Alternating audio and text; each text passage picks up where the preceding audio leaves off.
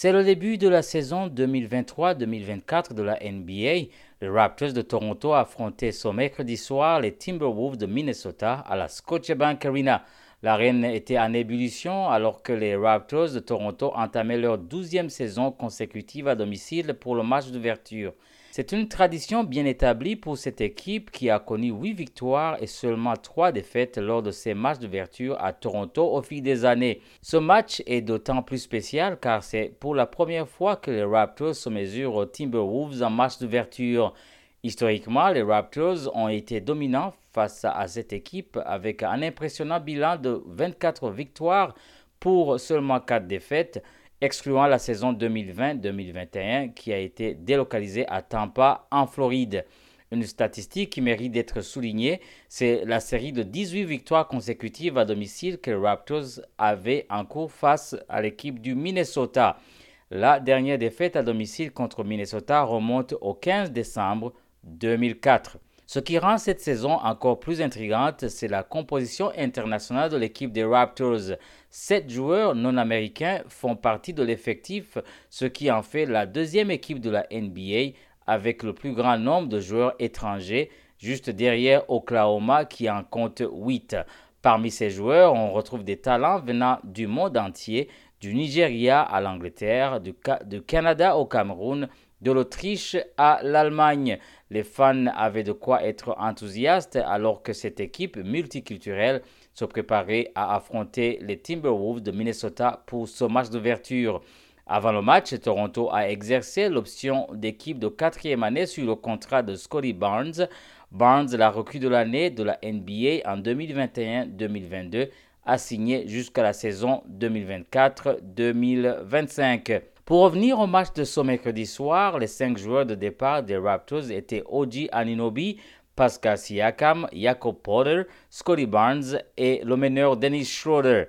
Côté Minnesota, on notait la présence du Torontois Nickel Alexander Walker dans les cinq premiers.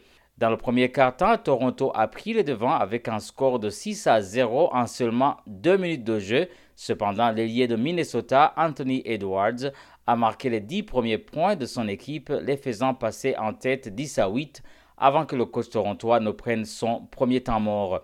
L'entrée en jeu de Precious Achua et Gary Trent a, redonné de l'énergie aux Raptors qui ont fini le premier quart-temps sur un score de 25 à 25. Au deuxième quart-temps, le jeune euh, Grady Dick, à seulement 19 ans et 339 jours, est devenu le quatrième plus jeune joueur des Raptors à participer à un match de la saison régulière. Seul Tracy McGrady, à 18 ans et 160 jours, le Brésilien Bruno Caboclo, à 19 ans et 61 jours, ainsi que Chris Bosh, 19 ans et 219 jours, étaient les plus jeunes lorsqu'ils ont fait leur début avec l'équipe de Toronto. Dans la partie, Oji Anenobi a bien défendu sur Edwards, permettant à Toronto de prendre l'avantage à 4 minutes de la mi-temps. À la pause, le Raptors menait 53 à 51.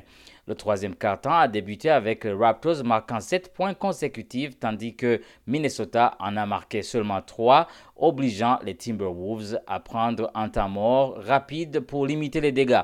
Pascal Siakam, avec seulement 3 points en, première partie, est devenu très actif en, troisième quart-temps. Avec les 21 points d'Anthony Edwards, Minnesota a pris le devant 74 à 73 à la fin de la euh, troisième partie.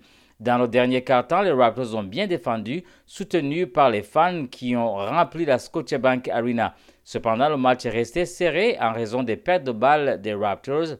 Le meneur de jeu allemand va prendre les choses en charge. Dennis Schroeder a, a montré son leadership en gérant bien la balle en fin de match accumulant 22 points et 7 passes décisives.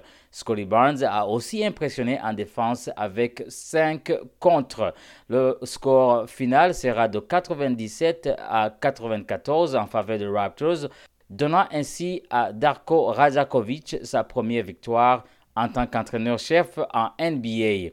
Le prochain match des Raptors est prévu pour vendredi où ils vont affronter les Bulls de Chicago. C'était Patrick Bizindavi à la Scotiabank Arena pour Choc FM.